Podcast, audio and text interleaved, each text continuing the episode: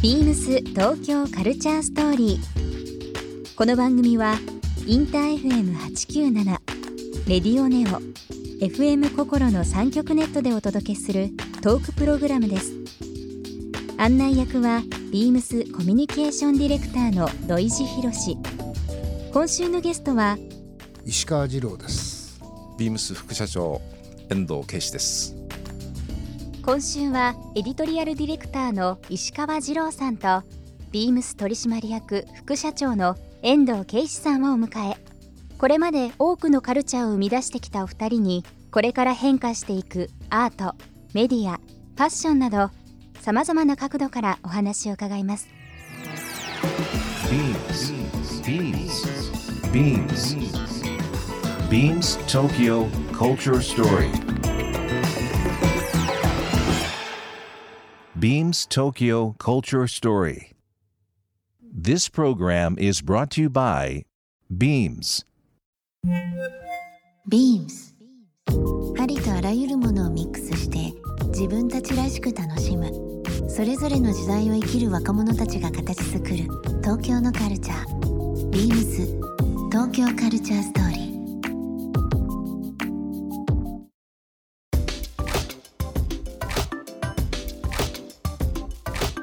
ビームスコミュニケーションディレクターの土井博志です。12月31日月曜日でございます、えーというつまり今年最後のゲストということで、えーこちらのですね僕にとって特別なお二人を、えーお招きしております、えーご紹介します。エディタルディレクターの石川次郎さんとそしてビームス取締役副社長の遠藤圭司さんです。こんばんは。こんばんは。こんばんは。エディトリアルディレクターなんて難しいことはあんまり使いたくないんだけど編集者ですからね。編集者。二郎さんはもうまあ編集者ということですね。で、えー我らビームスのですね、えー副社長。副社長。遠藤さん、来ていただいてます。いつも副社長って言われてます。はい、12月31日ですけども、本当ですどうねで。すか？今年。どういう年でしたか？どうですか？二郎さんもうなんつっても僕は白内障を治したことですよ。まず第一にやっぱそれきますか。白内障ってねただ目が良くなるだけじゃないのよ、もう僕やって本当びっくりしたけどね、なんか新しい人生が始まるぐらいのね、変化があるんですよ。なるほど。本当だ昨日まで俺は一体何を見てたんだってね。その他なんかこういろんな出来事。もちろん白内障の 1, 一年だったわけじゃないからね。ね。まあいろいろありますけどね、今ふと思い出したんだけどあの割と最近の話なんだけどね僕ねね立て続けに3人の男をインタビューしたんですよ。はい。ちょっとねあの必要があって。えで1人がね、えー横尾忠則さん。えはい。82歳。82歳。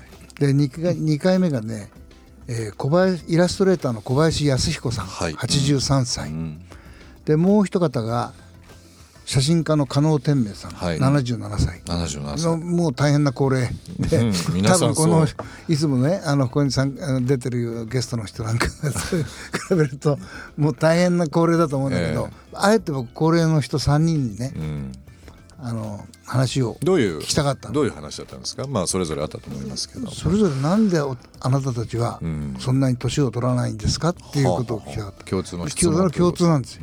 横尾さんなんかね、え何何言ったかっていうとね人間はね肉体的には年取るけど、ね、もう一つの年齢があってね創造年齢。要するにクリエーション。クリエイティブ、創造年齢っていうのがあるんだよと。ね。これはねどんどん若くなるんだって。えはい。横尾横尾さんがそれ言うとね、本当ね、なるほどと思っちゃうう。ん。で全然あの人ね仕事をいつ辞めるとかそんなあのーなんていうの考えっていうか発想全くない人で、えとどんどん仕事やってると若くなるっていうね、でだからもちろん体肉体的な衰えはあるけども頭の中はどんどん若くなってるなるほど。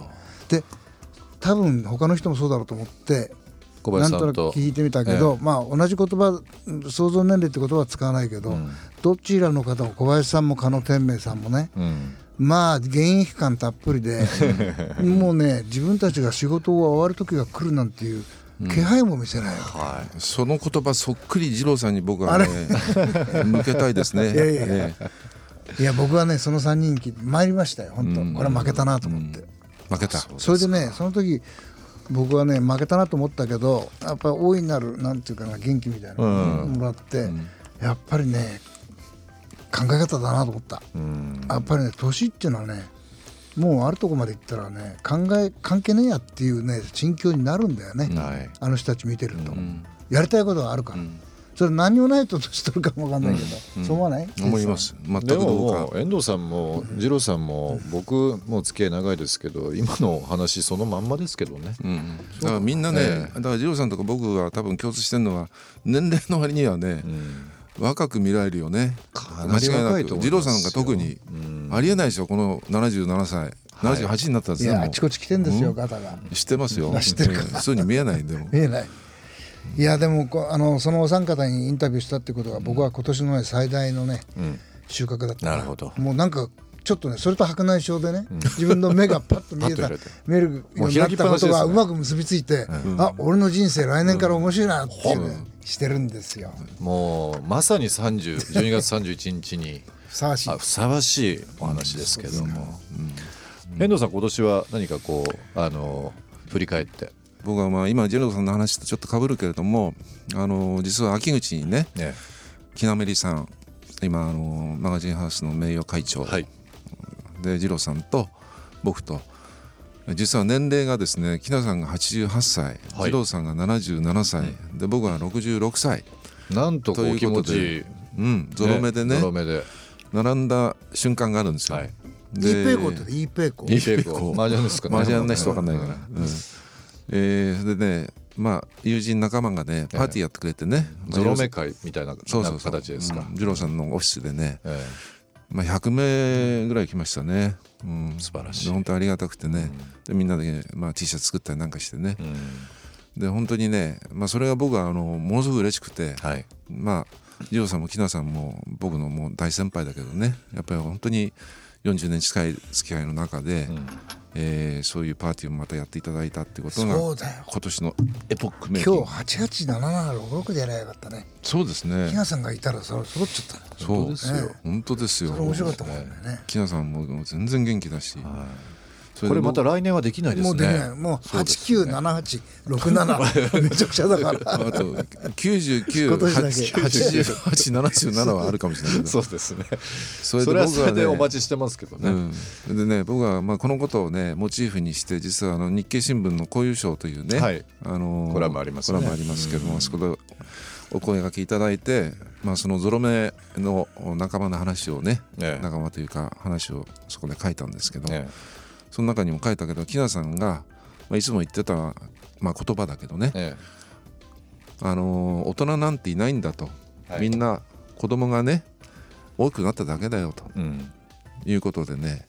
そういう言葉を、まあ、木名さん僕何度も僕は木名さんの口から聞いてるけどもでやっぱりそのね大人だ大人だって意識したところでもうダメになっちゃうわけで、みんな子供のいい意味のその無邪気な心はい。をやっぱり持ち続けるってことがその若さにつながるっていうことだと思うし、それをまさにね木名さんも僕も二郎さんもそうだと思うけどねもう体現してきた人たちだなっていうふうに思うな、木名さんと話してたってねもう本当に昔から全然何も変わんないから、うん。まあ、木名さんはたまたまそういう言葉で表現してるけれどもお二人ともねはい。本当にあのヤンガッタハートフィジカルなあの年齢ではなくてねやっぱり心が若ければずっと若くいられるんだなっていうのをね教えてもらったし、まあ、その会が僕は今年のいろいろな集まりの中ではね一番大きなあの僕の中でね、ん。出来事になっています。でもなんかこう、お二人とも非常に前向きでありますし、まあ年こう重ねられていてもちろんあの経験という部分で豊富だと思うんですけどやっぱり毎年ひらめきってあるんですね。その、当たり前のようなことを聞いちゃうかもしれないですけども、でも僕ねビームスっていうか組織のすごいとこはそみんな組織に属してながらね考え方がとても自由だし、年の取り方がみんなあのうまいしね、うん。これはね珍しいことだよ。なんか一種の有機体みたいな感じなんだよビームスっていうのは、ありがたいだよね。こういうふうにですよ。言っていただけるのが外から、でも本当に僕はあのあのビームスっていうのはやっぱり人でできてる会社だし一人一人のその個性とかキャラとかの能力とかねいうものが得意技があのやっぱり積み重なってビームスっていうものをやっぱり作ってきてるっていうのを本当に実感するし、それはやっぱり入り口でねいつも言うんですけどどういう人を、まあ、ビームスの中に入れるか、でこれで決まっちゃうんだよ。だからやっぱりあのー本当に自分で採用離れられないのはね最後まであの最終面接僕は出てんだけどね、やっぱり入り口のとこで本当にどういう人を入れるかっていうのはやっぱりね見届けておかないとビームスが変わっていっちゃうなっていうふうにね、はい。分かるからですよ、うん。うん。だから決してあの学歴だとかね成績だとかその頭の良し悪しとかそんなことじゃなくてやっぱりいつも考えてるのは見てるのはビームスが好きかどうかとか、はい。服が好きかとか何でもいいけど何かに情熱こう持ってるやつを取ろう取ろうと思ってずっとやってきたよね。そうですね、うん。副社長っぽいね。副社長っぽいです。言うことがいやいやだだからもうまさにね本当にそれがやっぱりビームスののねやっぱり力の源になってることは間違いないわけだし。そうですねビームス東京カルチャーストーリー。番組では皆様からのメッセージをお待ちしています。メールアドレスは beams897 アットマークインター FM.jp ツイッターはハッシュタグ beams897 ハッシュタグビームス東京カルチャーストーリーをつけてつぶやいてください。またもう一度お聞きになりたい方はラジコラジオクラウドでチェックできます。ビームス東京カルチャーストーリー。明日もお楽しみに。ビームス。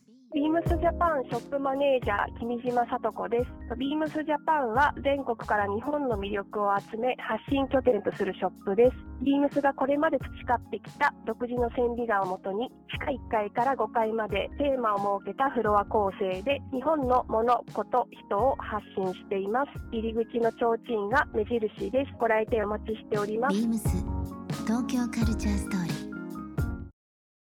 Beams Tokyo Culture Story. This program was brought to you by Beams.